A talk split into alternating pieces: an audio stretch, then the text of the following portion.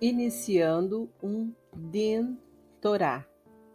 A Torá exige que as disputas monetárias sejam decididas por um Beit Din, tribunal rabínico.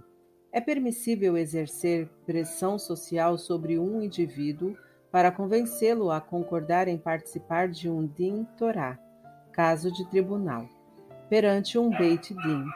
No entanto, a pressão social que poderia causar constrangimento não é uma opção se a pessoa estiver na categoria de Amterra, o teu companheiro. Uma pessoa que acredita erroneamente que é justificável pegar o dinheiro de outro deve ser corrigida, mas ela não é um mumar, pecador rebelde.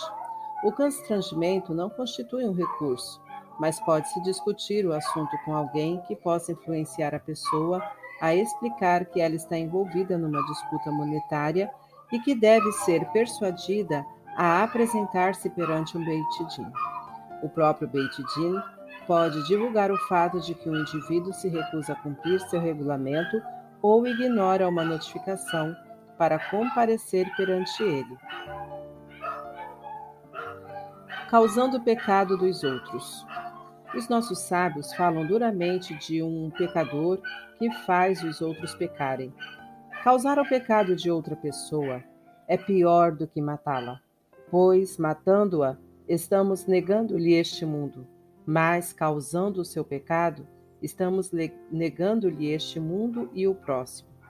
Deuteronômio 23, 8. Portanto, relatar informação proibida e fazer que outra pessoa ouça e aceite Lashon Hará é cometer uma ofensa da maior gravidade, além da transgressão de inúmeras leis da Torá contra falar o que é proibido. Também devemos tomar nota da ênfase que a Torá coloca no cuidado das necessidades do nosso semelhante, por exemplo. Estamos proibidos de ignorar um objeto perdido por outro judeu, mesmo que o objeto valha apenas alguns centavos e o proprietário não saiba que o perdeu. Devemos recolhê-lo e devolvê-lo a ele.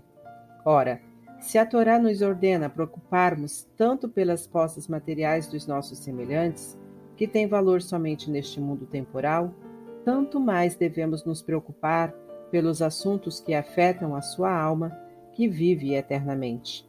Não nos atrevamos a prejudicá-la espiritualmente, causando seu pecado.